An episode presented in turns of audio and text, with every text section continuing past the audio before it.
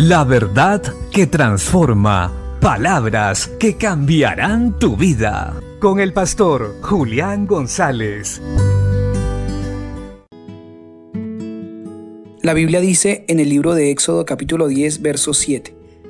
Entonces los siervos de Faraón le dijeron, ¿Hasta cuándo será este hombre un lazo para nosotros?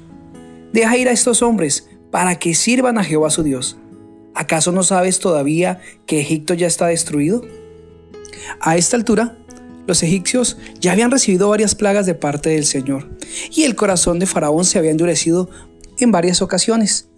Y esto había hecho que gran parte de Egipto estuviera destruido. La corte de Faraón se daba cuenta de esto y por eso le dijo, deja ir este pueblo, ¿no te das cuenta que Egipto ya está destruido?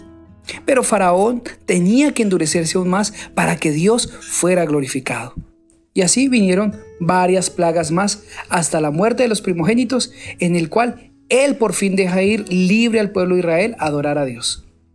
Y esto es tipo de lo que hizo Cristo por nosotros en la cruz del Calvario. Él venció todos nuestros enemigos. Él los destruyó por completo. Todos los enemigos de nuestra alma, de nuestros pensamientos, emociones, todo lo que nos llevaba a hacer lo malo y no poder ser felices, Él lo destruyó. Y sobre todo, derrotó al diablo, aquel que vino a robar, matar y destruir. Y por esa fe, en esa victoria poderosa que tuvo Cristo Jesús, hoy podemos entrar confiadamente al trono de la gracia.